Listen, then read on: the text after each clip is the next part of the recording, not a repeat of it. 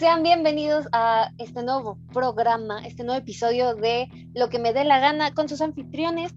Yo soy Majito Libán, de mucho gusto si no habían pasado por aquí antes. Sean ustedes bienvenidos y estoy con Alex Campos. ¿Cómo estás, Alex? Muy bien, Majo, este, muy extasiado el día de hoy. Extasiado. ¿Por qué te encuentras extasiado el día de hoy? Nada más porque pues ya es sabadín. Porque estamos vivos, ¿no? Y un día Exacto, más estamos vivos. siempre se celebra. Claro que sí. Me da mucho gusto escucharte. Es una Eh, nueva oportunidad para hacer algo bien, ¿no? Es correcto. O hacer algo mal y aprender mal, Claro sí. que sí. Por supuesto que sí. Mira, empezamos con toda la actitud positiva de este podcast. Que si ustedes son nuevos y no conocen la dinámica del programa, no se preocupen, les explico rapidísimo. Platicamos un poquito de noticias al principio, luego vamos de lleno al tema que más tarde se los presentaremos, aunque no tiene sentido porque seguramente ustedes ya leyeron cuál es el tema. Y se- cerramos el episodio con recomendaciones personales de música y series y películas. ¿Sí o no, Alex? Exactamente. Este, esperemos que esta vez sí salga. Esa explicación. Este, eh, ¿qué te iba a decir? ¿Qué te pasó en la semana? ¿Qué me pasó en la semana? Fui a renovar mi licencia. Uh, de eso sí lo quería platicar. Wow, A amigo. Eh, qué bueno que Uh. salió. O sea, yo casi no salgo en esta pandemia. Eh, he estado muy guardada en mi casita. Entonces, no sé si a ti te pasa lo mismo, amigo, que cuando estás en casa, pues andas más en fachas que, que en general en la vida sí. porque pues es más cómodo, estás en tu casa. Y por ejemplo, yo paso mucho tiempo en mi cama, estoy acostada. Y antes cuando iba a la escuela, cuando iba a la universidad, me gustaba mucho usar faldas y vestidos. Y lo extraño, extraño usar vestidos, pero es muy incómodo hacerlo aquí en mi casa. Y ahora que iba a salir a renovar mi licencia, que iba a ir al municipio, dije, a lo mejor esta es la oportunidad, al fin que hace calor. Y me iba a poner falda, amigo, pero luego, luego dije, no, porque, porque es, es muy incómodo cuando la gente, específicamente hombres, se te quedan viendo.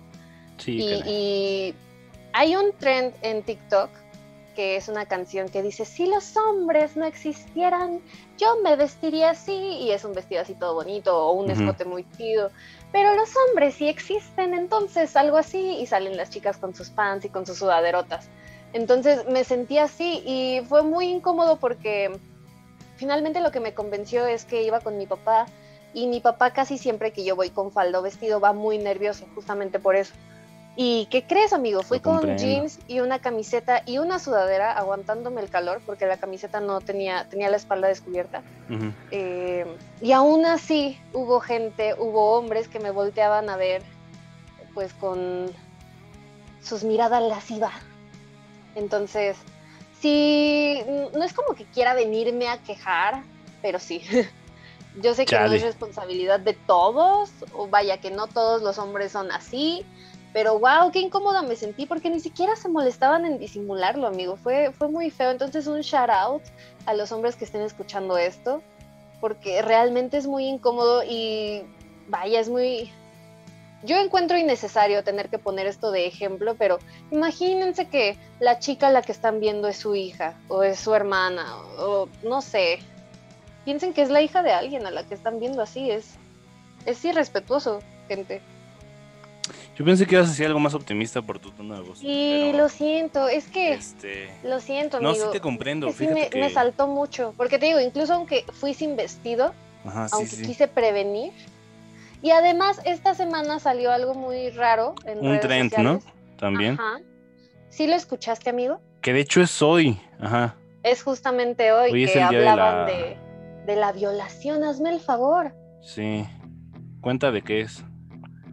Pues la verdad es que no sé qué tan en serio. Bueno, ay, es que en TikTok se hicieron una serie de videos donde hablaban varios batillos, hombres, de que iban a salir el día de hoy, el 24 de abril, sábado, a violar gente, que iba a ser como una purga. Bueno, violar damas. Sí. Entonces, muchas chicas se alertaron, empezaron a difundirlo y avisar como de no salgan y si salen que no sean solas. Y estuvo esta respuesta de, ay, era broma, se lo toman todo muy en serio y, wow, es que, ¿qué tienes que tener en la cabeza para pensar que esto es chistoso? No sé, eso sí nos hemos hecho chistoso. O sea, y más en la forma en la que yo lo leí, queda como de vamos a violar más gente que nunca, ¿no? No nos vamos a andar con cosas como de ¿qué, güey? Está horrible. ¿Estás oyendo lo que estás diciendo? Realmente no sé si sí son personas malitas de la cabeza o que sencillamente no entienden lo que esto significa para mucha gente que ya lo vivió o el miedo que nos significa a muchas damas el estar saliendo con personas que piensen así o bueno, sabiendo que existen personas así afuera. Pero qué inconsciencia, amigo. La verdad es que cada vez este mundo está más del asco. Iba a decir una peladez, pero... Que, que, te entiendo porque alguna vez alguien me dijo que, se sentía segura si iba un hombre con ella, porque así ya no le chiflaban. Y por lo que tú me dices, este, pues aún así, ¿no? Sí, mira, yo iba con mi papá y me ha pasado varias veces. Sí, o sea, chale, es que ya aunque vayas tapada, yo siento que es educación. sí, por eh, supuesto. y hace mucha falta. Y yo creo que ni esa gente, aunque piense que es su hija, porque luego es gente que, viola a hijas de alguien más o viola a su propia hija y está, está gacho. No nos gusta ser, bueno, ser totalmente pesimistas o hablar de puras cosas terribles en este podcast. De hecho, en lo personal, a veces hasta prefiero evitarlo, pero a veces también se me hace necesario mencionarlo, porque hacer que no pasa no va a hacer que, que realmente no pase, va a seguir existiendo, entonces mejor sí comentarlo. Sí, está ojete. Pues Pero la buena noticia, Alex, es que salí bonita en mi foto de la licencia. Qué chido. Con nuevo look, ¿no? Con nuevo look, así es. Y, ya, ya puedo manejar otra vez. No sé a dónde voy a manejar si estoy confinada, pero ahí está. Perfecto. Este, yo quería comentar que en mi semana, el día lunes, me topé con brujería. Wow. Eh, entonces, eh, hay una, hay un lado enfrente de Montemaría donde es un camellón largote, ¿no? Pues casi no pasa gente. Entonces, eh, bueno, es que fue, ese día fue muy extraño porque eh, también me querían como que asaltar. Vi a un tipo que, como que se me quedaba viendo mucho, iba delante de mí. Entonces se paraba y como quería que lo arrebasara. Y dije, nah, ya me la sé. Entonces me pasé al camellón grande y... Los hacks. Ajá, entonces yo yo estoy grabándome para hacer como un video diario. Ah, qué interesante. y este, pero salgo con un teléfono que no es el, no es el chido, ¿no? Con el que me grabo. Más vale. Ajá. Entonces, Ok. pues empiezo a platicar esto del señor y me topo a, medio camellón un, un, gallo en una bolsa sin cabeza, majo. What? Wow, qué desagradable. Y me acordé que este que eso se suele hacer mucho en noviembre y diciembre porque se supone que para la gente que, que pues cree en esto de la brujería, hacen, en esos meses se supone que hay más carga espiritual y pues matan a gallinas o a gallos, les cortan siempre la cabeza y los dejan así como en un terreno baldío y al día siguiente se lo llevan. Entonces sí me, impactó mucho. Wow. Y el gallito, yo la última vez que lo vi fue el miércoles, ahí tirado. Ya cuando pasé el viernes, este, ya no estaba. Y qué asco. no, sí, pero es, es, este tema que comentaba con alguien que le decía, a ver, ¿no? Mucha gente es, es, este, es atea y no cree en esto, ¿no? Pues a ver, recoge la bolsa, ¿no? O tócala para tirarla, pues nadie la tira. Porque da cosas. Sí, exactamente. ¿Qué pasa si lo toco y ya se me pega? Es que no sabemos nada, es, es eso, la desinformación porque de hecho yo pensaría que esto de la brujería, ahorita Alex comentaba de que si existe o si no existe o si creemos o no, pues sí es algo que existe, todo lo esotérico, por así llamarle, son simplemente cosas que todavía no comprendemos. Entonces... Que yo en lo personal sí creo, ¿no? Hay mucha gente que dice, no, que son, son jaladas, ¿no? Pero no, yo sí creo. Yo sí he visto varias cosas. Sencillamente, el ser humano dice eso de muchas cosas que no comprende. Y es normal, ¿no? La gente, por naturaleza, bueno, cómo sobrevivían los cavernícolas, ateniéndose a lo que ya conocían, a lo que ya sabían que no era peligroso. Entonces, algo nuevo significaba peligro. Sí, nada más este, el consejo que respeten, ¿no? Y si ven ese tipo de cosas, pues no, no tocarlas. Las puedes ver desde un Sí, nada más no tocarlas. Obsérvalas de, desde una distancia considerable. Además, en estos días, pues no puedes agarrar cualquier cosa de cualquier lado, quién sabe qué sea.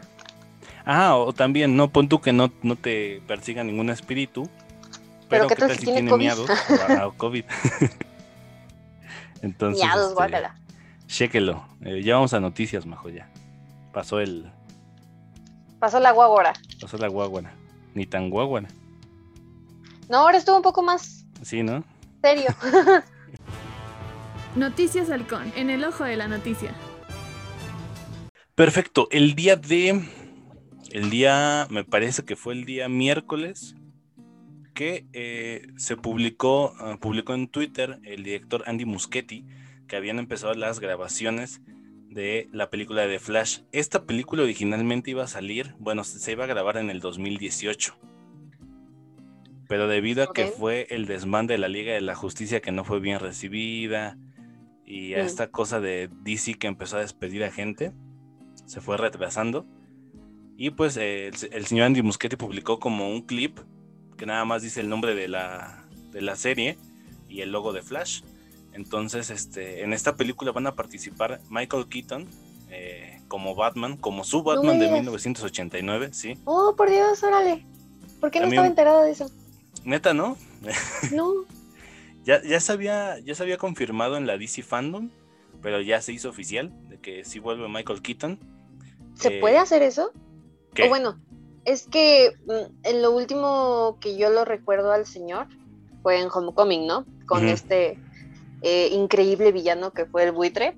Y según yo tenía entendido, los actores de Marvel no tienen permitido grabar con DC.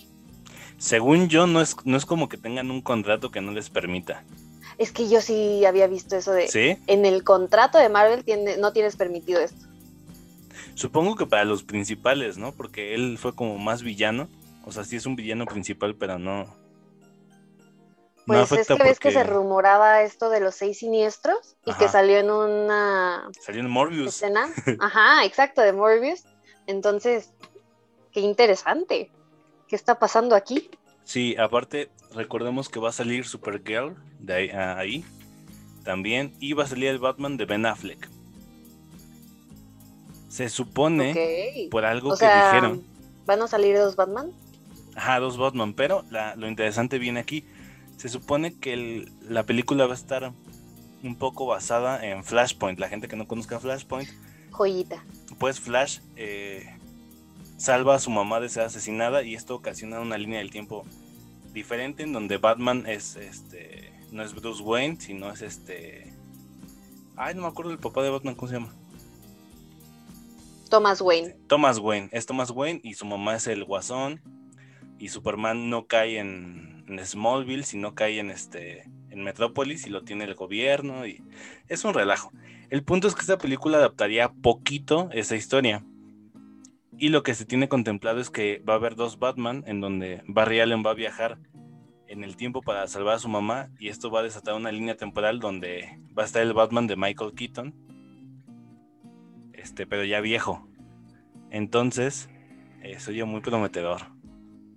Suena, suena muy interesante. Es una gran historia esa de Flashpoint. Entonces, es una con la que estas personas, a las que llamamos directores y productores, tienen que tener mucho cuidado porque pueden crear una joya o faltarle el respeto a lo que ya es una joya. Exactamente, entonces, muchos dicen que esta película va a marcar el reinicio del universo El de DC DC. Universe. Ajá. Entonces, Ojalá. pues, pues, Que mira, si, si esto marca el reinicio, entonces Zack Snyder, ja, adiós. Gracias Sí. por tu cooperación, pero Que, que ya van varias cosas que dice Zack Snyder que, que no me gustan sobre Warner, ¿no? Eh, dice? Hubo apenas, hace como dos semanas, él, él publicó que en teoría la escena, la última escena, Batman se iba a encontrar con una linterna verde. Esto ya se sabía desde hace muchos años y se supone que sí está grabada esa escena, pero Warner sí no quiso que saliera a la luz eso. Porque a Warner no le gustaba que usaran a linterna verde John Stewart para esa película. Y Zack Snyder se quejó, ¿no? Y muchos fans también se quejaron porque dijeron, bueno, si ya no lo vas a dejar hacer su universo, ¿por qué no le Deja prestas al personaje, no? ajá. Ajá. Entonces es eso, como que ya Warner es como de que no, ya no hagas nada. ya nada más. Sí, como que ya básicamente Sí, es como le de dame mis todo juguetes. poder. Ajá. Ajá. Ya no juegas, adiós. Sí. Entonces, pues, sí está gachito del estudio. Pero bueno, lo importante es que se viene Flash, que es uno de los personajes que más quieren en, en este universo de superhéroes, no solo de DC, sino del, en general. Es de los superhéroes más queridos. Más queridos y amados. Y ya le hace Este- falta una película. De Batman ya van varias. Sí, nada más tiene una serie, pero bueno. Eh, y Majo, ¿qué nos tienes tú de, de noticias? Yo les traigo. ¿Ya esas fueron tus noticias, amigo? Sí, ya, nada más.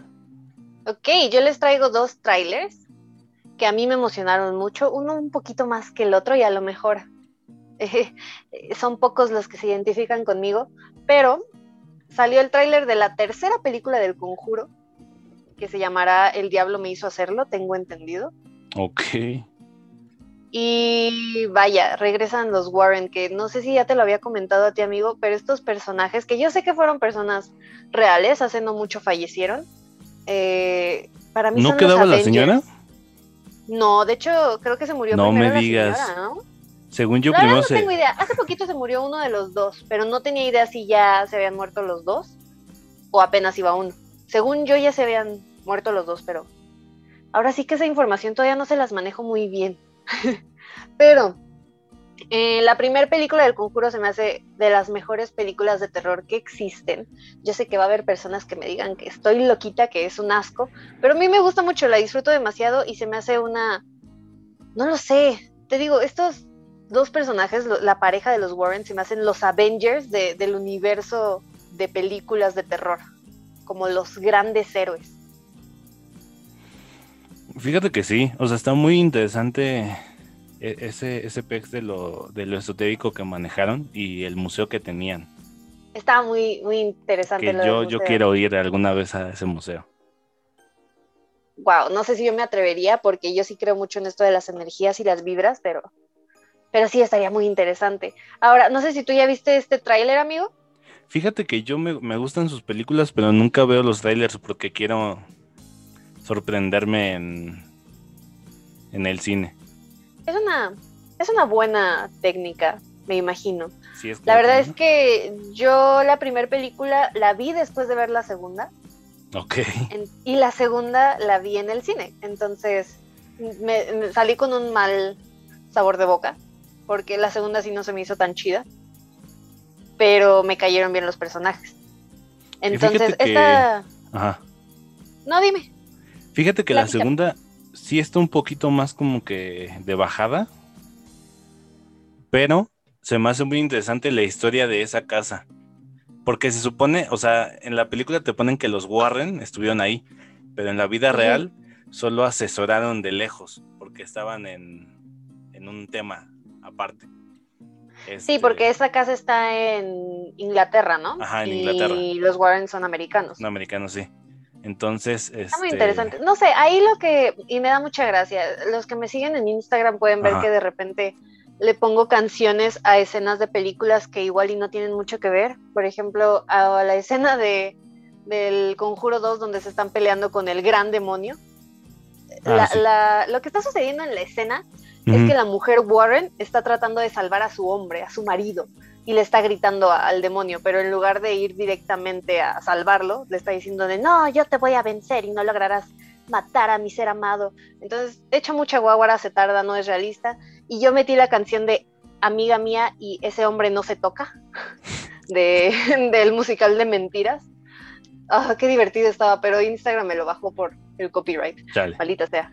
Eh, no sé, me divierte mucho. Esta tercera película se va a tratar de otra posesión en la que un muchacho asesina a alguien, por lo poco que se ve en el tráiler, y pues que la gente que lo conoce dice, no, este chico es incapaz de hacer esto, alguien más lo hizo estando dentro de él.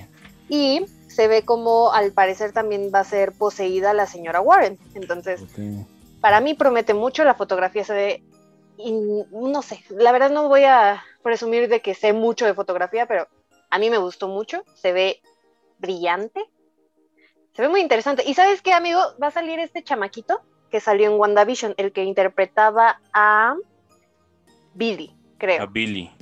Billy es el Es Wiccan, ¿no? Wiccan, ¿no? Sí, Sí. él, él va a salir. Ok.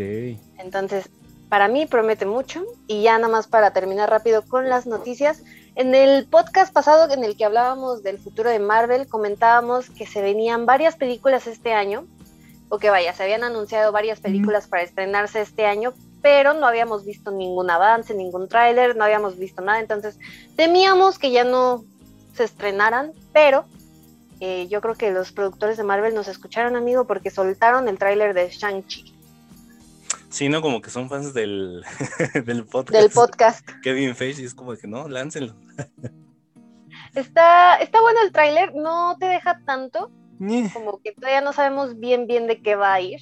Sabemos que van a retomar al personaje, ahora sí al verdadero personaje de El Mandarín, que vimos una versión muy rara en Iron Man 3.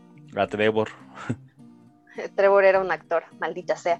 Y vaya, pues, ¿qué decir? Se está haciendo ruido porque es el primer superhéroe de Marvel asiático. Que yo siento que aquí se puede ofender mucho el señor Wong de Doctor Strange pero bueno, digamos que es el primer héroe este, principal. De Filipinas. Es como sidekick. Bueno, pero es ah, así. Fíjate que me puse a investigar este Shang-Chi después del podcast. y, es alguien como que muy X. Y yo no, yo no le vi la importancia de hacerle una película, pero después salió esta cosa mágica de video de, Top Comics, donde decía que esta película obviamente no va enfocado al público de Occidente, ¿no? Ok, digamos que es el Mulan de Disney, pero ahora de Marvel. Exacto, es lo que él decía. Dice, este producto no es para ti, es porque Disney ha visto que sus películas han sido muy vistas en China. Entonces, quieren como que ese mercado más, incluso abrieron un, un, eh, Disneylandia en, en China, creo que en Shanghái. Entonces, eh, esta película es por eso y dije, ah, ok. Porque en sí en los cómics, en, los originales se topa como dos veces con Spider-Man y ya, ¿no? En los actuales ya tiene más historia. Eh, pero sí me llamó la atención. Este, ahora, una cosa en la que no estoy de acuerdo es que se filtraron eh, Legos, porque siempre Lego la anda cajeteando. Regando. También los de Pop, los de Funko, también, luego la andan regando. sí, este con un dragón como que muy mítico de la cultura china. Y muchos dicen que es Fin Fan Fu. Y yo sí tengo una queja ahí porque la gente que no conozca Fin Fan Fu es un dragón como que, como majo, es la mascota, digamos, lo del mandarín. Y es verde. Y es muy grande. Y es enemigo principal de Iron Man. Y en esta versión como que lo van a hacer muy cultura china. Entonces como que eso no me gustó. Bueno, pero como pues, decías, no lo están haciendo para que te guste a ti. Que no quitemos, ¿no? Eh, no, no porque esté dirigido a otro público, ya no nos va a funcionar acá de este lado. Exactamente. Yo, pues hay que darle la oportunidad, como a todo en esta vida, ¿no, amigo? Pues sí, o sea, la voy a ir a ver y a ver qué, a ver qué sucede. Sí, como que sabes que Marvel hace cosas chidas y dices, bueno, está bien, confía en ti. Entonces. Y este bueno, eso es de los que, de lo que yo les quería platicar. Perfecto. Se vienen películas. Hoy, presentamos... Pero bueno, Majo, el tema del día de hoy es este muy especial. Es muy especial.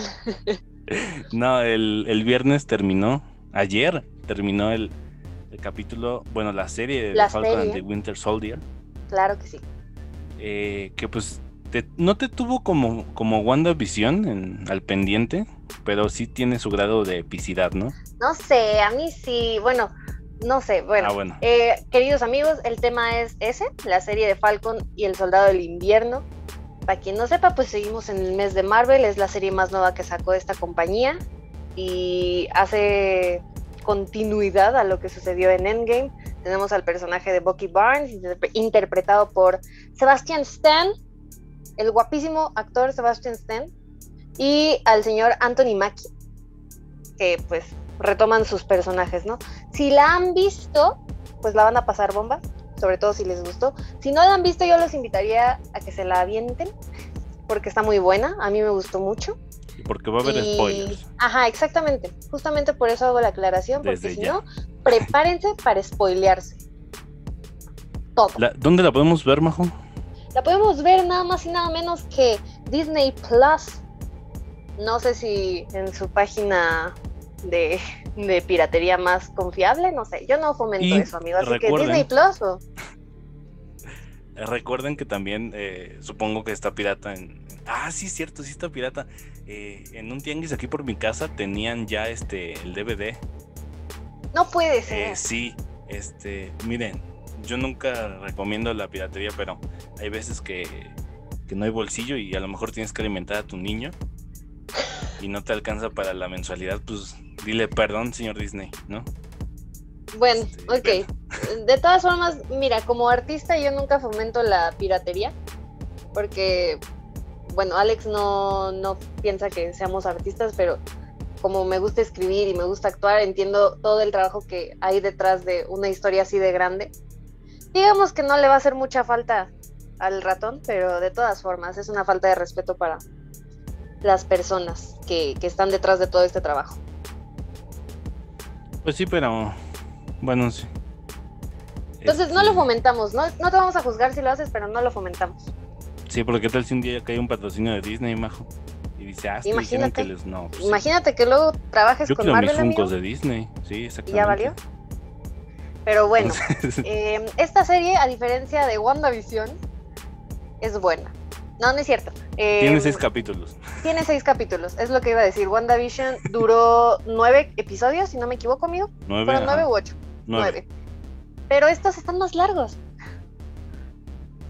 Sí, duran Duró alrededor como- de 40 minutos, Ándale, entonces aproximadamente. vamos a repasar uno por uno, ¿no? y les vamos comentando algunos datos curiosos y lo que fuimos opinando porque no sé Alex, a mí me, me tuvo extasiada, me encantó, estaba vuelta loca con la serie, me gustó demasiado. Ok, pues eh, vamos allá con el primer capítulo que se llama.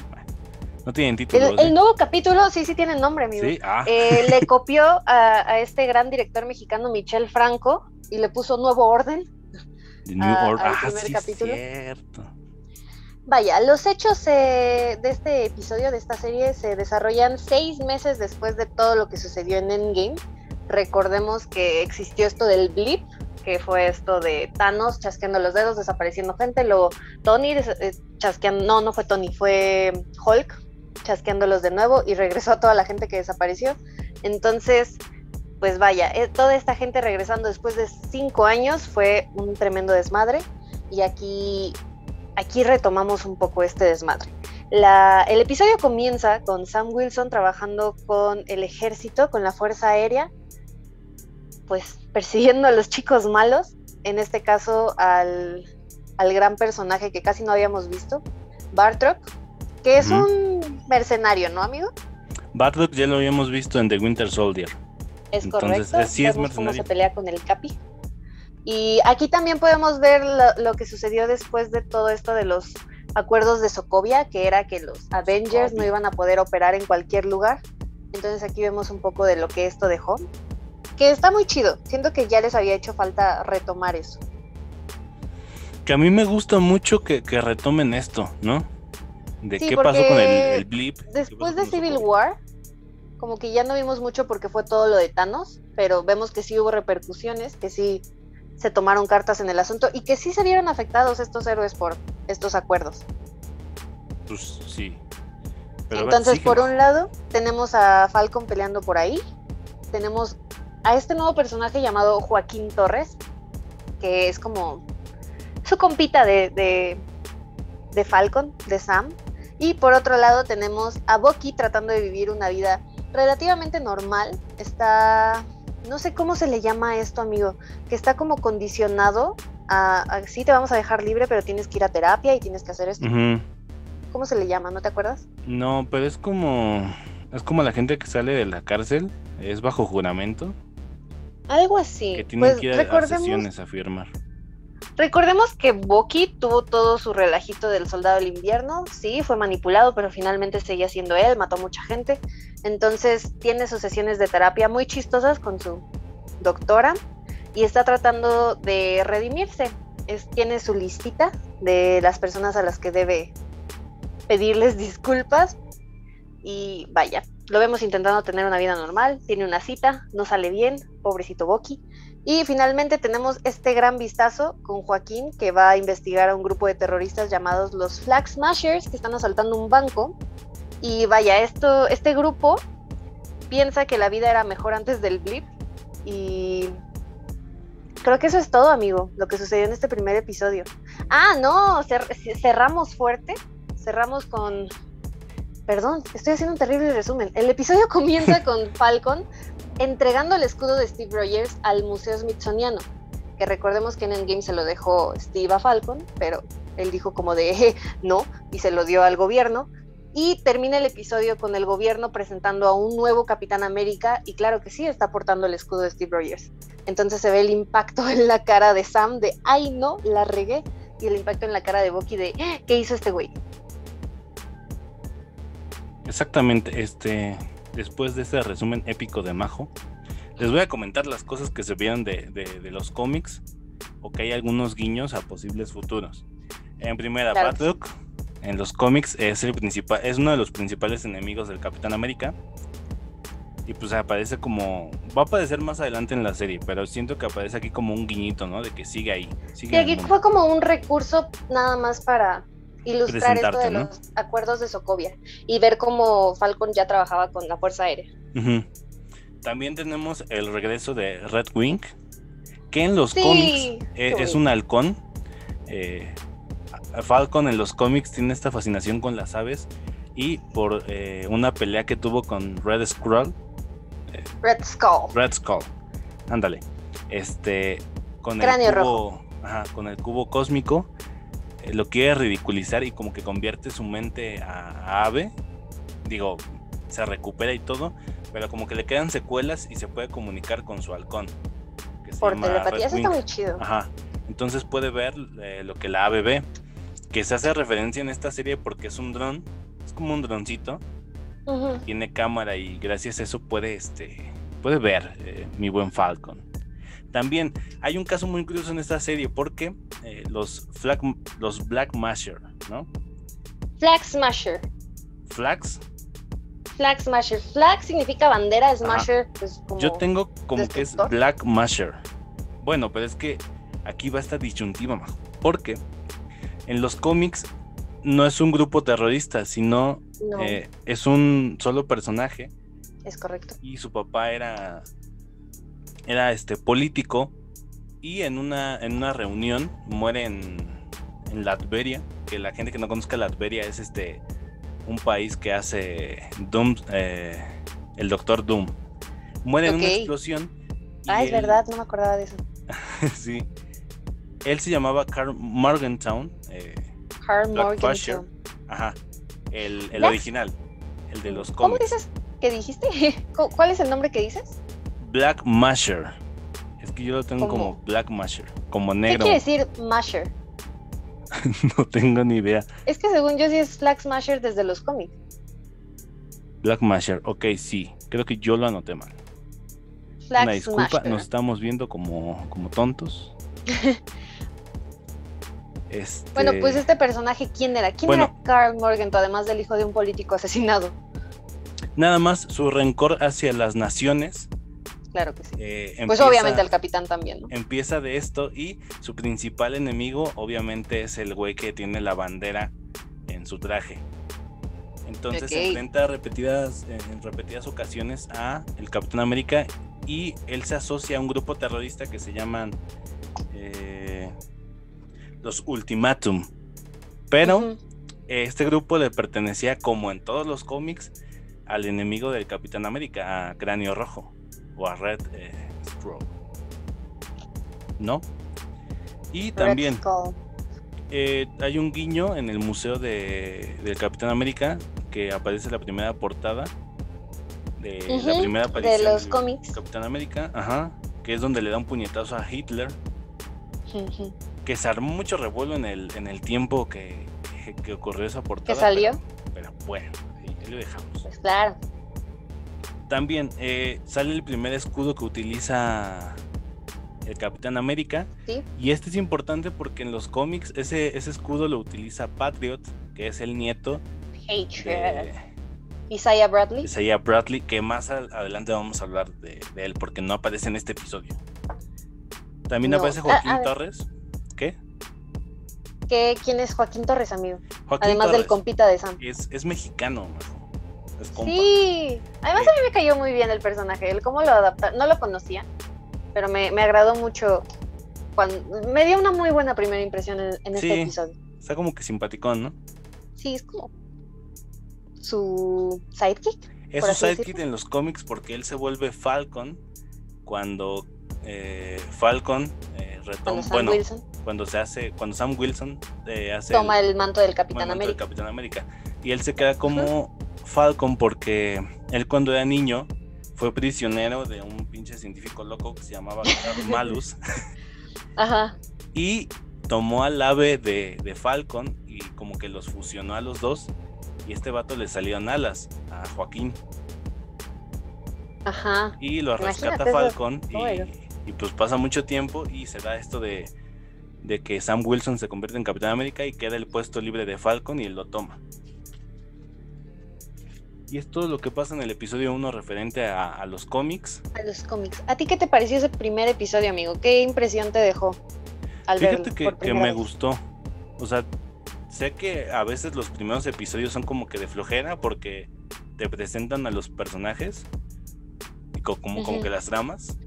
La verdad sí, Sí. me llamó mucho la atención eh, cómo iban a tener esta química, ¿no? Bucky y, y Sam. Y Sam, pero ya se había visto como en Civil. War, ¿no? Ujú. De este desmanque de que, ay, le está besando, ¿no? Ajá, y después mover Recuerda tu asiento, sí, ajá. Y no. Entonces, a mí sí me gustó. O sea, no esperaba mucho del primer episodio. Y me gusta mucho que hagan como que este homenaje al escudo, según, ¿no? Y de que nadie lo va a usar. Y, Fa- y Falcon este, haciendo las suyas. No sé, estuvo muy interesante. No me gustaron los Flag Mash, digo, los. ¿Cómo Los dijiste? Flag Smashers. Flag Masher, ajá. Flag Smasher. Flag Smasher. Así como Hulk de- Smash, Carajo. nada más Smasher y Flag. Como Six Flags, Flag, ajá, pero sí. sin la. Flag, Smasher. Masher. Este, no me gustaron ellos en toda la serie, nada más voy a decir eso. Wow, mira, a mí no es ¿Qué que pasara de noche este primer episodio, pero sí digamos fue el más tranquilito. Creo que me impactó un poco más el primero de WandaVision. No, no quiero compararlos, pero creo que es un poco inevitable siendo que es el único antecedente que tenemos de series de Marvel ahorita Ujú. En cuanto a Disney. Y sí me gustó. Los Flag Smashers, digamos, Flag no, no se vio mucho de ellos, pero sí podíamos ver lo poderosos que eran, porque atacaron a Joaquín, me lo madrearon todo. Y, y decías como, estas personas no son normales, tienen, tienen algo. Y aquí en mi casa, no me acuerdo si fue en todos lados o nada más aquí con mi hermano, decíamos como de, ¿son super soldados? ¿De dónde sacaron más suero? Y entonces eso se, se me hizo interesante, amigo. Ok. Ahora, yo siento que Anthony Mackie y Sebastian Stan tienen una gran química fuera de, de personaje, entonces creo que fue gracias a esa gran química que dijeron, sí, junten estos dos para una serie. Sí, porque ves entrevistas. A mí me gusta mucho cuando creo que presentan la serie, que están ellos dos, y les preguntan algo de. Spider-Man. Ah, jaja. Es como de, ¿Cómo ¿qué se llevan de Spider-Man? Ajá, es como de que nunca he visto ninguna de sus películas. O sea, si voy en el avión sí la veo, pero... Sí, tiene una dinámica muy Sí. chistosa. Y de hecho, Sebastián Stan platica que a él lo pusieron en los junkets de entrevistas con Anthony Mackie, porque Sebastián Stan casi no habla. Es muy callado y muy reservado, entonces Anthony le saca conversación y echan relajito con él. Entonces creo que es gracias a eso esta serie. Así que gracias por existir, chicos. Yo sé que Sí, ellos ¿eh? escuchan esto y saben español. Pero bueno, ¿te parece que Thank you, guys. el segundo episodio? Sí. El segundo episodio lleva nombre acá en los latinos como El Patriota. En inglés me gusta un poco más porque dice The Spangled Man, que es esta canción del Capitán América, de la primer película del Capitán América. ¿Te acuerdas, amigo? A mí me gusta mucho esa canción. Es muy nacionalista y es algo que no siempre representa a Steve Rogers, pero como me divierte esa secuencia.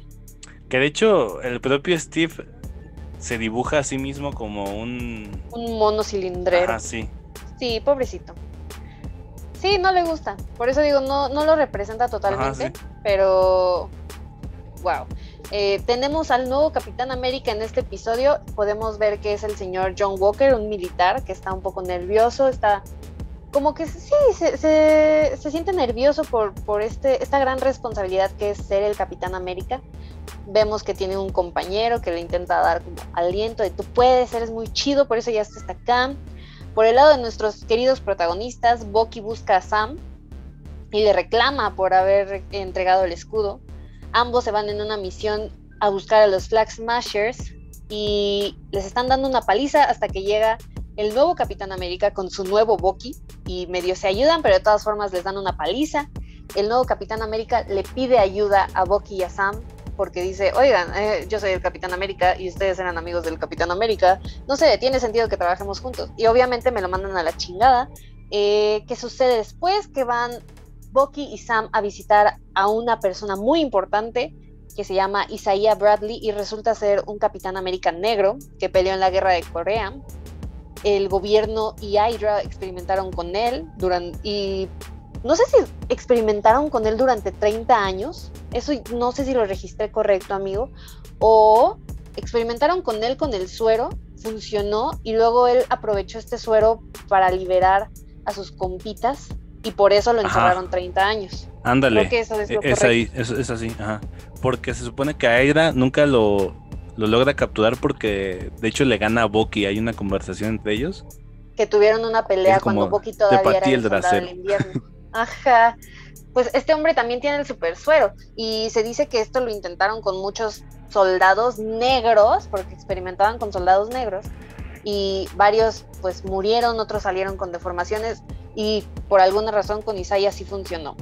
Eh, salen de esta reunión después de que Isaiah me los manda a la chingada también y empiezan a discutir en, el camino, en, la calle, y se acerca un policía.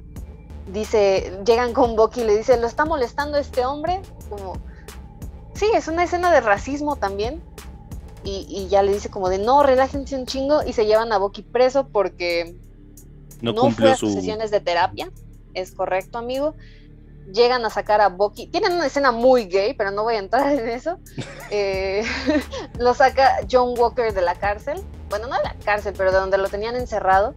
Y otra vez les vuelve a pedir ayuda, como de vamos a trabajar en equipo, amigos, vamos a funcionar muy bien. Me lo vuelven a mandar a la chingada. Y dice, bueno, está bien, no me ayuden, pero entonces no se metan en mi fucking camino. Y es ahí cuando empezamos a decir, como de, ok, este Capitán América no es tan bueno y termina el episodio diciendo que van a buscar a nada más y nada menos que el varón Simo. A Helmut Simo.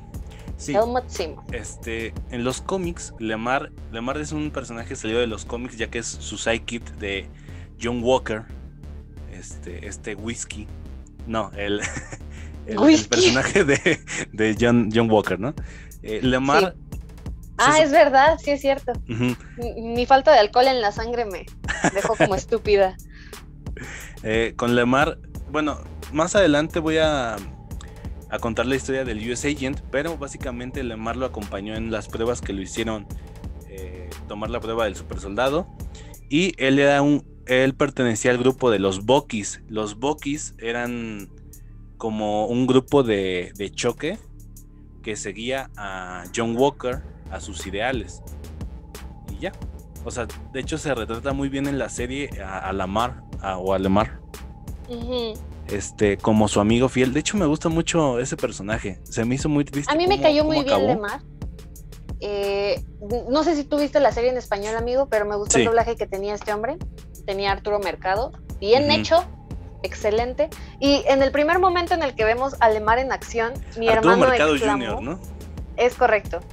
Eh, en el primer momento en el que vemos a Lemar en acción, mi hermano exclamó, wow, tiene un Bucky. Y a mí me dio mucha gracia eso. Porque sí, es como su sidekick. ¿Cómo lo llaman ahí? Battlestar. Battlestar, está muy fresa, pero... Ajá. Sí, pero en los cómics es, igualito, o sea, tienen los mismos apodos. Eso me gustó mucho.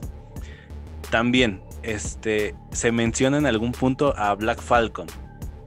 Esto hace referencia a que en los Está muy chistosa esa escena. Es en el barrio de Isaiah, que van caminando Bucky y Falcon, y un niño les dice, oye, eres Black Falcon. Y le dice, solo Falcon. No, no, a mí mi papá me dijo que si eres negro y eres Falcon, eres Black Falcon.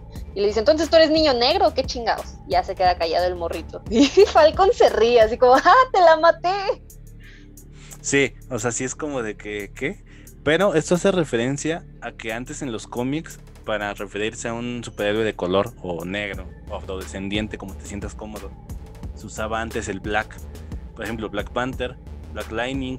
eh, eh, un ejemplo, eh, un superhéroe negro en estos tiempos, Miles Morales, ¿no? Claro Sería sí. Black Spider. Hmm. que de hecho no es negro, es latino. Pero bueno, ya sabes cómo es la gente. También Pero, tenemos. pero sí es negro. O sea, digamos, tiene familia latina, pero no nada más. Eh, también tenemos a Isaías Bradley, ¿no? Que es el primer Capitán Bradley. negro. Que qué Eh, imponente este personaje. Me gustó mucho el cast. Porque sí, Sí, el sí señor sientes es- que ese hombre fue una guerra y que pasó 30 años terribles. Sin que te pongan imágenes, ¿no? Eh, que a mí me hubiera funcionado también que hubiesen puesto imágenes, pero bueno. Eh, este la historia de este hombre es que deja a su familia para enlistarse en el ejército y pelear con, contra los nazis. Al llegar al ejército ve que hay un hay racismo y separan a los afroamericanos o afrodescendientes del resto. Solo toman a 300 hombres y a los demás los matan. A los 300 los usan para experimentar con el suero ya que le, le dijeron a un científico que replicara ese suero que había hecho Steve Rogers, eh, el super soldado. Entre tantos experimentos, muchos murieron, mu- los que quedaron vivos tienen deformidades, entre ellos Isaías, y eh, a los que sobreviven los mandan en un, como en un escuadrón a cumplir misiones muy peligrosas. De ellos solo sobreviven tres. Y de esos tres, eh, está Isaías y siempre se preguntó por qué no los trataban como el Capitán América, ¿no? Y se supone que tenían el mismo suero. Está muy Harto- triste esto. Sí, harto de estos abusos, sus amigos se rebelan ante el gobierno americano y los matan. Solo queda Isaías y lo mandan a una última misión. Pero él como era fan del Capitán América tomó el uniforme y el escudo de, de Steve Rogers se lanzó a la misión, lo capturan y de hecho ve a Hitler cara a cara, eh, lo llevan prisionero y en eso eh, alemanes que no, no estaban conformes con los nazis lo liberan, él logra escapar, llega a Estados Unidos y lo condenan 30 años porque se había Lo robado acusan el de traición, ¿no? Ajá. Por robarse el. Por robarse el uniforme. ¿Eh? Entonces pasa Maldita 30 sea años. Estados Unidos. Pero de esos 30 años se los reducen a 17 porque su esposa eh, estuvo insistente que no hizo nada malo. Y eh, se libera. De hecho, su historia en los cómics es más optimista que en la, en la serie porque lo liberan. Sí sufre estas como como consecuencias del suero de que su mente se va debilitando y no envejece tan rápido eh, se entera de esto Steve Rogers mucho tiempo después, lo va a buscar y hace pública su historia, porque se conocía como una, como una leyenda, ¿no? Como lo dicen en la serie, que fue algo que a mí me gustó mucho, el punto de, de Capitán América Negro. Sí. Y está muy chida la reacción de Sam, como de hubo un Capitán América negro y lo mantuvieron en secreto. Ajá, y como que se emputa con Bucky y es como de que, oye, ese vato no tiene la culpa, ¿no? Nadie sabía.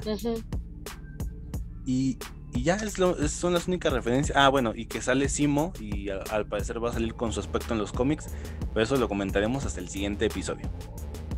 Aquí nada más quiero comentar que se hace un comentario, lo hace Sam, que dice que se están enfrentando a los tres, a uno de los tres grandes, que podrían ser Mm, sí. aliens, magos o robots. Y, y pues sí, o sea, son a los que los superhéroes se enfrentan. Siempre los aliens tenemos a, a todos los villanos de Guardianes de la Galaxia, a Thanos, tenemos a los magos que consideraban a Doctor Strange, que dicen, no, él es hechicero, ponle un gorro y es un mago. Y luego los robots, que vienen siendo como Ultron. Eso, Sí. y que el actor que le da vida al señor John Walker es nada más y nada menos que Wyatt Russell, es hijo de Kurt Russell, a quien vimos como Ego en la película de Guardianes de la Galaxia número 2, volumen 2. Y este hombre, amigo, no sé si ya sabías, yo creo que sí, porque eres muy fan, hizo audición para ser Steve Rogers en la primera película Sí, de. Capitán América. Y le dijeron, jaja, no. Y, y así. Le pasó como a John Krasinski, que también hizo, hizo prueba. Y él incluso hizo prueba de vestuario. Y también le dijeron no. Supongo que le faltaba un poco de nombre. digamos, por sí solo, porque dices, es el hijo de Kurt Russell, actorazo. sí. Pero él como tal no había tenido grandes proyectos. Y estaba... De hecho, esa fue su primera audición, su primera gran audición, la del Capitán América. Entonces, imagínate qué probabilidad de que en tu primera audición en la vida te quedes con el primer Vengador. Y la neta, qué chido que lo volvieron a llamar, ¿no? Sí, a mí me agrada este mucho. No sé si lo llamaron o volvió a hacer audición, pero qué chido que, tuviera oportunidad de aparecer en el universo de Marvel. Pero eh, desde el primer episodio donde podemos ver que existe un nuevo Capitán América, empezó a llover el hate en redes sociales, lo cual no estuvo chido porque el actor tuvo que cerrarlas de tanto odio que le llegó. Yo sé, Majo, que eso fue, fue un rumor, porque el, actor, según yo, no tiene redes sociales. ¿Sí? Porque él comentó en una entrevista, no sé si sea cierto, ¿no? ¿Qué tal si sí tenía y nada más dijo que no por para desviar la atención? Pero en una entrevista dice que, que no tenía redes sociales, que le pareció muy chistoso lo del Capitán Up. Ajá, le hicieron muchos memes porque cuando lo vemos por primera vez con su uniforme, pues tiene, es una toma mala, la verdad, porque ya lo ves bien y realmente no se parece tanto, pero en la primer, el primer vistazo en el que lo tenemos, se parece un poco al Carl de, de Op. Se llama Carl, ¿no? Pero, eh, sí, se llama Carl. ¿Sabes qué? Este, este capítulo me gustó mucho, más porque desde aquí abordan como que la problemática también política de cómo va a ser posible un Capitán América negro, ¿no? y esta cosa del racismo, que a mí se me hace bien ilógico que un policía blanco se meta a un barrio negro. gente negra y le diga al negro que si lo está molestando. Es como de, vato, en todo caso lo estaría molestando el, el caucásico, ¿no? Digamos que fue para fines de, del guion. Sí, pero sí se porque entiende. esto se me hace muy importante. Ajá, de algo que Disney y Marvel no había tocado era eso, el racismo, que existe y existe muy feo en América. Apenas lo vimos bueno, Norteamérica, en Estados Unidos. Apenas lo vimos el año pasado con, esto de, ajá, exactamente, y se puso muy dura la situación porque realmente no ha cambiado mucho la mentalidad y eso está horrible porque ¿cuántos años han pasado? Sí, y Isaías en, en los capítulos eh, a futuro se avienta unos comentarios que dices, dude, sí tiene Es un hombre muy sabio, pero además eh, en First Avenger en la primera película de Capitán América es en la Segunda Guerra Mundial y creo que no se toca este tema del racismo que existía. Incluso uno de los comandos aulladores del equipo del Capitán América es negro y nunca ves que lo traten diferente o algo así. Y la verdad es que en esa época estaba más cañón. De hecho, en Forrest Gump hacen como una crítica a esto. Digo, la guerra de que lucha Forrest es en Vietnam, pero te dan a entender que que a Buba, que es un hombre de color, a todos ellos los enlistan a huevo. no, no tienen elección como los caucásicos. Ajá. Entonces sí. Está. De hecho, si lo ves, este equipo de comandos avilladores de Capitán está bastante diverso. Sí, porque hay este escoceses, ¿no? Bueno, es escocés este. Es pelirrojo. Hay otro que es asiático, entonces. Y de hecho le dicen como de hablas inglés. Y dice, sí, nací en, en Estados Unidos, ¿de qué hablas? Sí. Entonces está un poco fantasioso, romantizado, hablando de, de, pues, de la historia. Sabemos que es una película de Disney y Marvel, entonces no podían entrar de lleno. Pero me gusta porque esta serie la, están haciendo y yo creo que este Capitán América va a ser como que más político. Sí, de hecho sí lo se es. Ve chido. Sí, lo es en los cómics, pero más adelante hablamos. Nada más quiero comentar, ¿a ti qué te pareció? El, ¿Qué impresión te dejó este nuevo Capitán América? Eh, John Walker después de este episodio, amigo. Quería decir eso. La gente se clava mucho en, eso de que no es mi Capitán América, ¿no? Posiblemente mucha gente lo dijo de mame. Pero en sí el, personaje de John Walker estaba para eso, para hacer, para que no te cayera bien, porque obviamente que si lo comparas con Chris Evans, que es Steve Rogers, pues ya, tienes cariño y es como de que no, güey, ese no es mi capitán. Obviamente no es tu capitán. O sea, está hecho con toda esa intención, por supuesto. Y obviamente no se va a caer como Capitán América porque es medio obvio de que al final el manto va a ser de Sam, ¿no? Nada más que la gente intensea mucho. Sí, pues es que, mira, no está mal que odien al personaje, porque eso solo quiere decir que Wyatt Russell es un gran actor y está cumpliendo con su trabajo, pero lo malo es que sí sentí que se fueron muy duro a criticar a Wyatt Russell. Y, personal, eso sí me hizo ¿sabes? Eso es lo malo cuando se torna personal. Sí, de hecho, es que no sé, tienen, tienen un problema.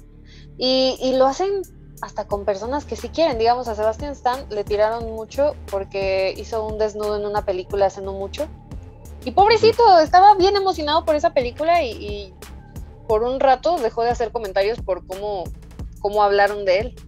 Los fans. Sí, entonces, pues es el fandom. Pero bueno, a mí la verdad, aquí me seguía cayendo muy bien el nuevo Capitán América. Como que dije, ah, pobrecito. Él, quiere hacer su trabajo. Quiere, quiere tener a los aliados de este güey.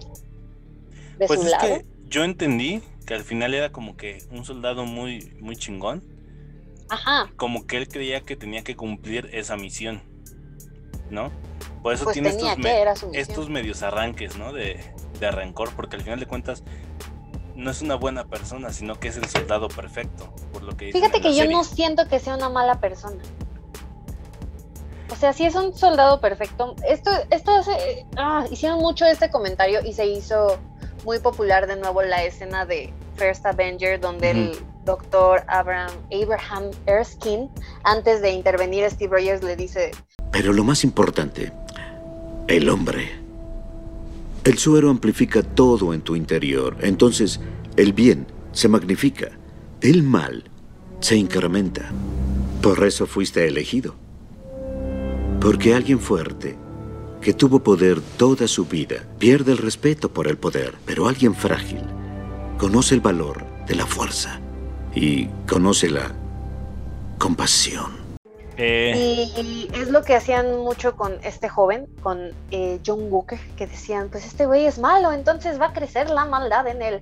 Pero yo no creo que sea malo. Vaya, no me voy a hacer. Es un tipo confundido. Es un tipo inestable. Mira, yo, yo no digo que por ser buen soldado sea perfecto, sea malo, pero hay este historial de que un soldado, un soldado perfecto no, no, no es estable emocionalmente, se tiene que concentrar en la misión, eh, cueste lo que cueste. Y de hecho él lo dice, ¿no? En algún punto tengo que hacer lo, que cueste. Entonces a mí sí me gustó ese capítulo. A mí también me gustó mucho. Em, me dio mucha gracia esta, esta escena homosexual que tienen. Que igual ustedes dicen que no es homosexual, pero véanla otra vez, no manchen, claro que es homosexual. Estuvo improvisada por Anthony Mackie y Sebastian Stan, entrelazan sus piernitas ¿Se miran a los ojos? Claro que sí. Y bueno, tenemos el tercer episodio, amigo. Capítulo. Que en Disney Plus dice que se llama Agente de Poder, pero creo que en, la, en el episodio, en los diálogos, lo llaman el mediador de poder. Sí, exacto, correctamente. Empieza con Sam y Bucky viajando a la cárcel donde tienen al varón Simo encerrado y dicen, pues lo sacamos o no lo sacamos, y dices, no, no lo saques, y este Bucky le dice, no, pues es que, es que ya lo saqué. Crean un motín, escapa Simo, y wow, vemos una nueva personalidad de, Simo que yo amé mucho. Eh, viajan con él directamente a Madripoor, una isla dirigida por este mediador de poder, quien contrató a un ex científico de Hydra para recrear el suero, es algo que ya comentó un poquito Alex, y se encuentran con nada más y nada menos que Sharon, Carter, la sobrina de, de, Peggy, Carter, a quien vimos por última vez en Civil War. Que esto también estuvo chido porque no sabíamos qué había pasado con, con Sharon. Vimos que les estaba ayudando y que estaba todo este desmadre de los acuerdos de Sokovia, pero ya no supimos qué pasó después. Y de repente, puff. Entonces Sharon los salva después de que se, se meten en un par de problemillas y se enteran de que se crearon nuevas 20 dosis de suero de super soldado y que estas fueron robadas por Carly Morgenthau, que es la líder de los Flag Smashers, que ya no lo comentamos amigo, pero esto definitivamente es una adaptación de, del personaje Carl Morgenthau. Sí, de, es como, sí, su alter ego, pero mujer. O sea, como que lo quisieron hacer, y ni siquiera mujer, es como una niña, ¿no? Sí, es una chavita. Se entender que es, una muy chida esa adaptación. A mí me gustó mucho. A mí me gustó mucho. Luego decimos de eh, los flags.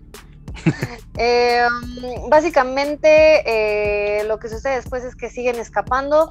Se queda atrás Sharon y se van con Simo. Más tarde podemos ver que aparece nada más y nada menos que Ayo, creo que está bien pronunciado, amigo, Ajá. que es una Dora Dora las guardianas de Wakanda, y que está exigiendo al Lobo Blanco, a Bucky, que regresen a Simo, porque, oye, mató al rey, tiene que estar en la cárcel. Y en eso cierra el episodio. Algo que no mencioné es que Carly Morgenthau por su lado anda haciendo sus desmadres con su movimiento y explota un edificio entero lleno de gente y tiene este gran diálogo que dice, estos animales no entienden otro lenguaje, que es la violencia. Entonces, bueno, esto sucede en este episodio. Sí, ¿Qué nos tienes, este, amigo? Mira, Majo, eh, te tengo a Helmut Simo, la, la historia de Helmut Simo en los cómics. Eh, él pertenece a una familia de varones alemanes, como bien lo dice su propio nombre, y su papá eh, era el varón Simo en el tiempo de la Segunda Guerra Mundial, combatió con, con Capitán América, y él le heredó a su hijo su manto y como que su odio por el Capitán América. Entonces, Helmut eh, a muy temprana edad se enfrenta al Capitán América, pero le cae adhesivo X en su cara, usando su máscara. Esto hace que se le pegue eh, de por vida. Wow. No sé cómo come, es algo que no sé, porque se Que supone que, podemos el- ver un poquito de eso en, en este episodio. Ajá, Vemos a Simo casi siempre normal. De hecho, es un nuevo giro de tuerca para el personaje porque cuando lo vimos en Civil War, realmente solo lo veíamos como un padre de familia enojado con los Avengers. Eh, Pero muy inteligente, Muy inteligente, exacto. Eso no se le quita, sigue siendo brillante, pero aquí ya lo vemos como con más clase, más elegancia, ya lo ves como un varón y por supuesto con mucho más dinero. Tiene su mayordomo. tiene un Eh. Ajá, está muy divertido. Y sí usa su máscara por un rato, pero creo que esto sí fue total y completo Sí. fanservice, amigo, porque realmente no, no había motivo para que usara la máscara y solo le ocupa dos minutos. Nada más se la pone para hacer chido. Eh, también crea un grupo de villanos que se llaman los Master of Evil, of Evil, y con el tiempo se volverían los Thunderbolts. Que en esta serie se ha especulado mucho de los Thunderbolts. Este, pero ya tocaremos ese tema también más adelante. Aparece Madripoor, que es muy importante para el mundo de los mutantes y mucha gente creyó que en este De los capítulo veríamos... X-Men y de Wolverine. Wolverine Ah. se la vivía en Madripoor en alguna serie de cómics, ¿no? Sí, se la vivió en... Y más porque había una, ca- una casa o una mansión X. Una ahí. mansión X, es correcto. Pero también tengo entendido que en esta mitología llamada Marvel, Madripoor es una isla que está construida sobre la espalda de un dragón. Exactamente. Imagínate esta cosa, Eh, Dios mío. Hubiese estado muy chido que lo hubieran adaptado así. Yo sé que suena como que muy fantasioso, ¿no? Sí, es Pero lo hubiese malo. estado chido. Este, también le llama mucho la atención Madripoor a la mano. Es una organización secreta que quiere dominar el mundo. Que la mano ya la hemos visto en Daredevil, en Iron Fist. En la serie de los Defenders sale mucho la mano. También se hace referencia a que Simo le dice a Sam que use el alias de Smile Conrad Tiger. Mack. Ah, Smiley Tiger. Ajá, Smile Tiger. Eh, este en los cómics es un peleador que se abre paso en el submundo de Madripoor. Es que si ves Madripoor y dices este lugar es de pura. Sí, ¿no? Es San Peter. así, no sé, se ve, Es se ve Naucalpan. oscuro. Nada, no es cierto. Este. Pero se ve feo, se ve feo la neta. Se ve peligroso. Sientes que entras y ya no vas a salir jamás. Sí. Y respecto a lo que decía Majo de- del doctor que, que es encargado a replicar el suero, su nombre es eh, Wilfred. Ay, Y- Wilfrido. En los cómics es el sucesor directo, ¿no? Aquí como que pasan muchos años para que nazca este tipo Wilfred. Y él es encargado de, de suministrarle el suero a, al primer Isaiah. Capitán América, a Isaías. O sea, se supone que en los cómics tanto Isaiah como Wilfrido eh, están en la época de la Segunda Ajá. Guerra Mundial. Pero en la serie, eh, Isaías pertenece a la guerra de Corea y eh, Wilfred pues tiene como 30 años, entonces. Y de Pues hecho está interesante la conversación que tienen con él, porque dice, a mí me habían contratado para recrear el suero y de repente fue lo del chasquido de Thanos, me morí y cuando regresé ya no me recontrataron. Sí. me deshice. Que, que esta serie también plantea esas consecuencias, ¿no? De que no fue chido. tan bueno traerlos de vuelta. También aparece el de Power Broker. eh, es una es empresa en este los mediador cómics. de poder. Ujú. En los cómics es una empresa y también. Ay, güey, se cayó algo en mi cuarto. Dios. Este. no sé cómo se cayó. En los cómics también es un alias que usan varios personajes. Y pues no tienen gran importancia. Esta empresa le dio eh, el suelo de super soldado a John Walker. Nada más. Que también, no lo comentamos, pero se supone que John Walker es un soldado y ya. O sea, simplemente es disciplinado y fuerte, pero no tiene un suero de super soldado. Que de hecho en el cuarto capítulo creo que tiene este conflicto, Majo, ¿no? Pero bueno, primero Sí, vamos a tu opinión del tercero. Mi opinión de este tercer episodio, amigo, me, me dio mucho gusto volver a ver a, a- al Barón Simo. Yo nunca fui realmente fan del personaje en Civil War, simplemente se me había hecho como brillante por todo lo que detonaba en esta película. Porque realmente no es un ser que tú digas, ah, se los va a madrear a todos, pero es brillante y tiene una estrategia muy buena para atacar a los Vengadores desde adentro. Y le funciona, que es lo peor. Luego se intenta matar y Black Panther dice, no, no, no, vas a cumplir tu condena por matar a mi papá. Y pues no lo dejan morir. Eh, A mí se me hace muy chido lo que hace T'Challa. Como que entender su dolor y ver que ese vato estaba peor que sí, también.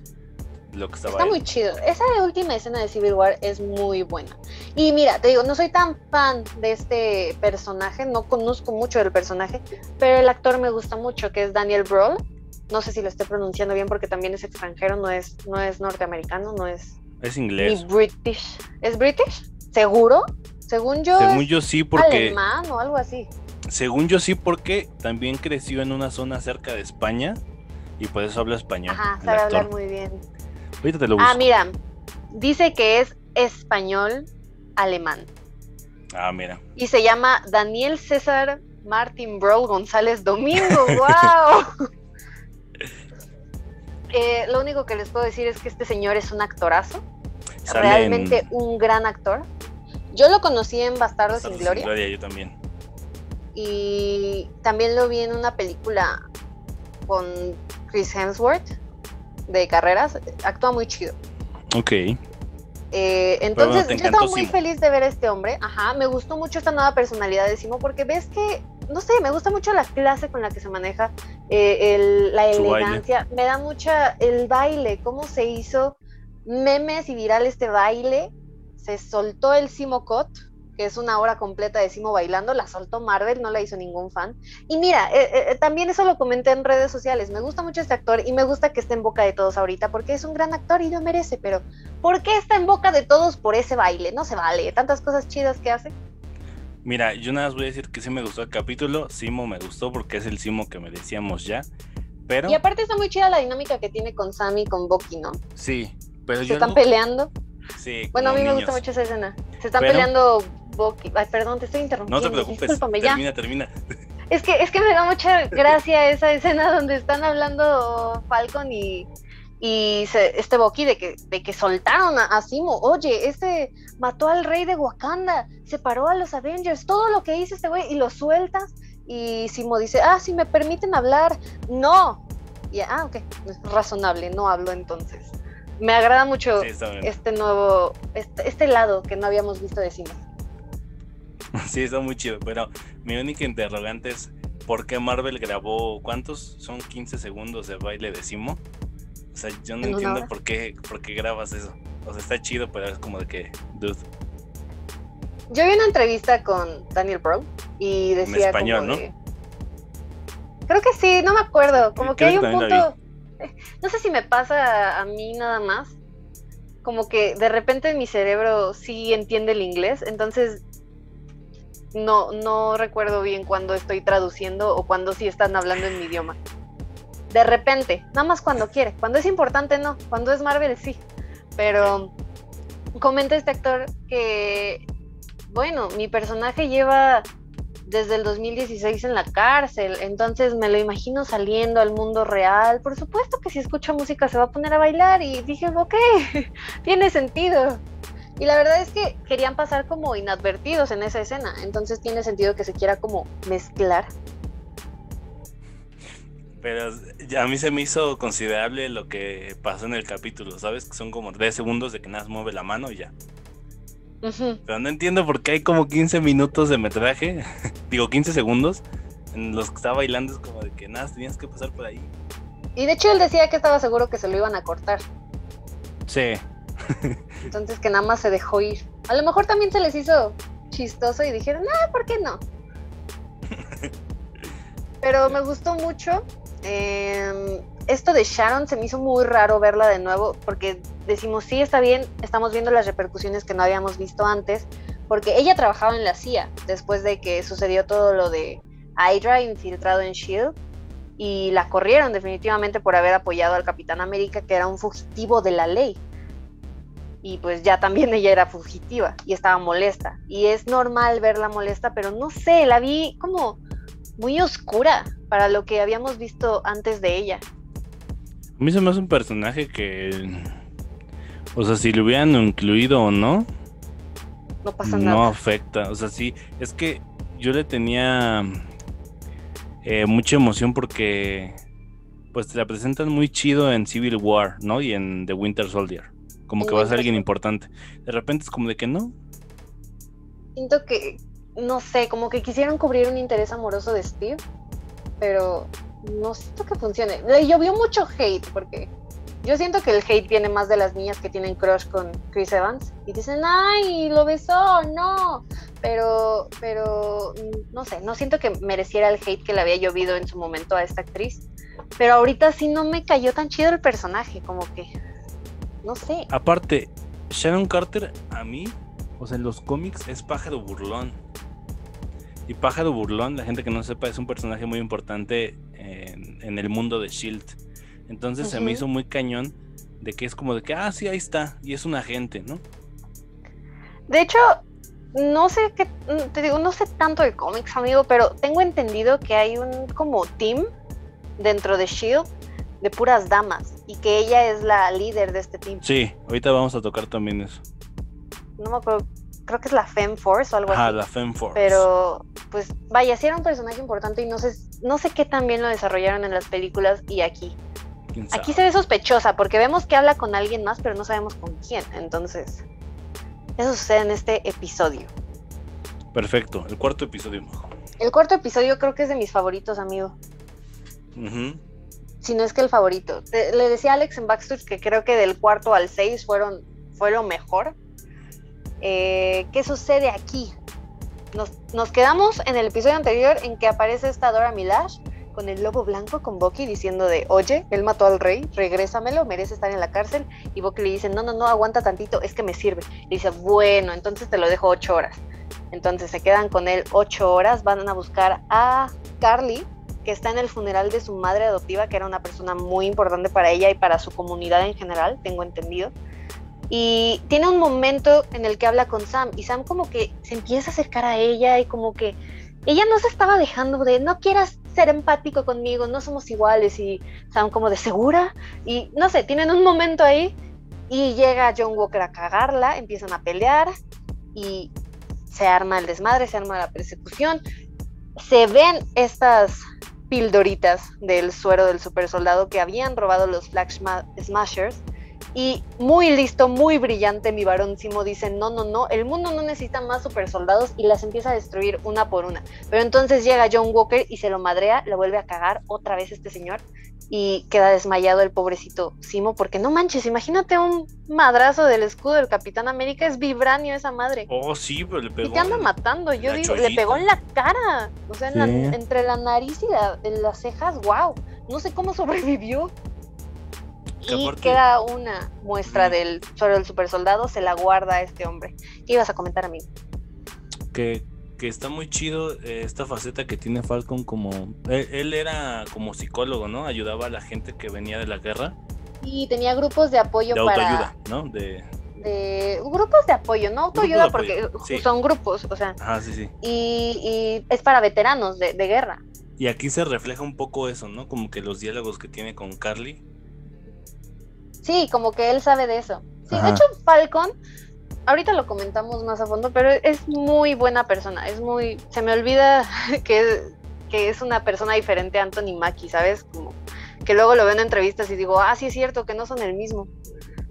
Pero bueno, entonces eh, el Capitán América, chafita, el Capitán América que nunca pediste, el que no te representa, se lleva esta pildorita de, de muestra del super soldado y tiene un momento con su compañerito, con Lemar, en el que dice, oye, si tú pudieras inyectarte el super suero, ¿lo harías? Porque no sé, es que tiene ahí como su conflicto, pero no se llega a nada. El, amigo le dice como de, pues claro que me lo pondría, pero lo toma muy a la ligera, como lo que es una pregunta hipotética.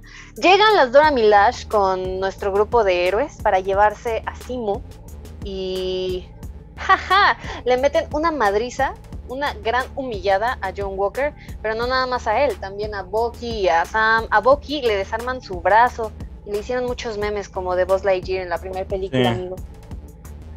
Que le dicen, le dice Sam, ¿tú sabías que podían hacer eso? Y él todo triste con el brazo ahí tirado, no, no sabía. Entonces, durante esta pelea, Simo aplica la del Chapo y escapa, y tal cual lo dice Falcon, de wow, ahora tenemos al Chapo. Y sí, señores, Hicieron canon. al Chapo en Marvel, pero no a, los mutantes. Carly amenaza a la hermana de Sam para que Sam se acerque a ella.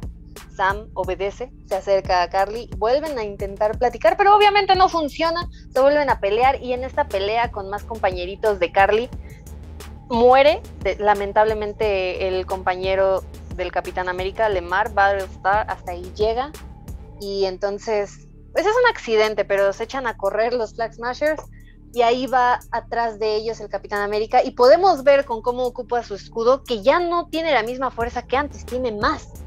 Entonces asumimos automáticamente que se inyectó el suero, va enojado y alcanza a uno de los amigos de Carly, que de hecho este amigo comentaba en las primeras escenas como, es que a mí sí me gustaba el Capitán América, y Carly le decía como de, ¿sabes lo que representa el Capitán América? Y dice, sí, no sé, a mí me agradaba, yo era su fan de niño.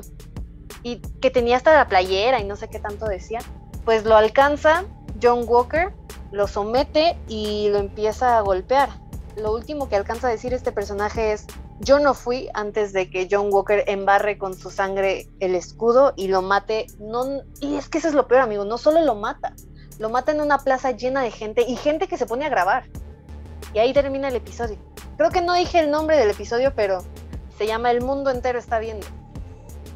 Ok, este, en los cómics. Una referencia a este desmadre. Sí, nada más que nos falta, antes de entrar en los cómics, se nos olvidó y se nos pasó decir que este suelo de super soldado está refinado. O sea, no es como el 100%. No, pues no tienen al doctor Erskine ni a la tecnología de estar como para Entonces, igualarlo. Este, pues nos hacen pechudos, solamente tienen un poquillo de fuerza.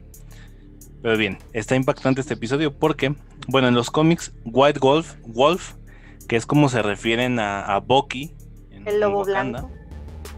En los cómics su identidad es este, es la de Hunter. Eh, es una persona que, que de bebé cae en Wakanda y lo adopta T'Chaka como su hijo y se considera el hermano de, de T'Challa. Eh, aunque jamás se le hizo caso y por ende como T'Challa era el hijo eh, legítimo, de T'Chaka si lo hacen rey, él, él se va con rencor. Es como el Loki de Wakanda, ¿no? Ajá, es como el Loki Sí. Sí, porque crece con mucho rencor ese personaje. Ajá, crece con mucho rencor, se va, se hace este mercenario, regresa eh, cuando se entera que Tachaka ha muerto y reclama el, trono. Es como lo que pasa con Killmonger, básicamente. ¿No? Básicamente Killmonger es una adaptación, de, El Lobo Blanco. White Wolf. Eh, también. Una gran adaptación, gran villano. Eh, tenemos este guiño de que Sharon como que es mala, como que es buena. es un guiño a los cómics cuando Sharon mata al Capitán América después de los eventos de Civil War. Pero lo mata porque la controlan mentalmente. En los cómics. Sí, en los cómics. Y venimos con la historia del US Agent, ¿no? Ya por fin, John Walker. Porque yo siento que aquí ya nace el, el agente de América. Sí, aquí es cuando ya puedes dar rienda suelta a tu odio, querido fan de Marvel, que decías no me representa este capitán. Pues Porque, pues, oye, mató a alguien frente a todos. Oh, y es muy malo. Sí. John Walker en los cómics eh, tenía un hermano que luchó en la guerra de Vietnam, él murió y John Walker siempre soñó con representar a su país. Se enlista en el ejército, pero nunca hay guerra. Cuando acaba su servicio, sí, cuando acaba su servicio, junto con su amigo Lemar, van a las luchas, para las luchas de sobre eh, de metahumanos. Ok.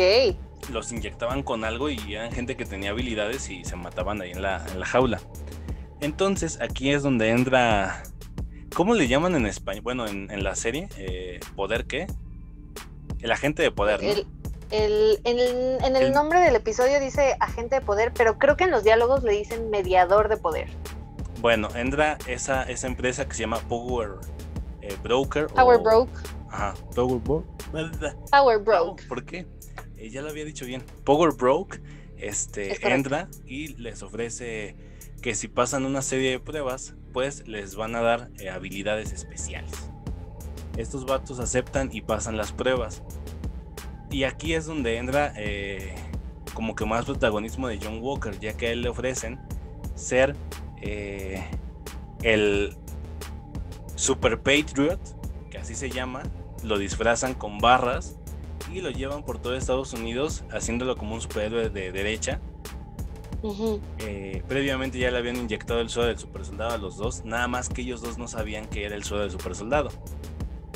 Hacen campañas y como, como al principio del, del segundo capítulo, los presentan con multitudes y abajo el Capitán América y John Walker lo que quería era como que quitar al Capitán América y muchos eh, políticos querían ya quitar a Steve Rogers como Capitán América.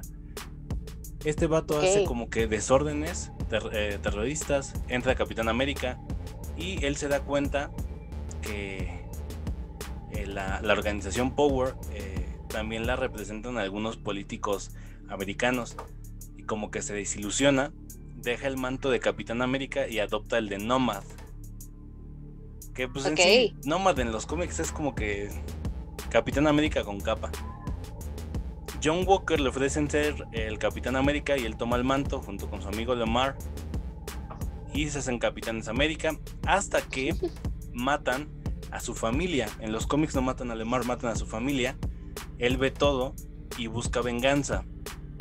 Mata a la gente que mató a su familia y como que lo condenan, pero le, dejan todavía el escudo del Capitán América.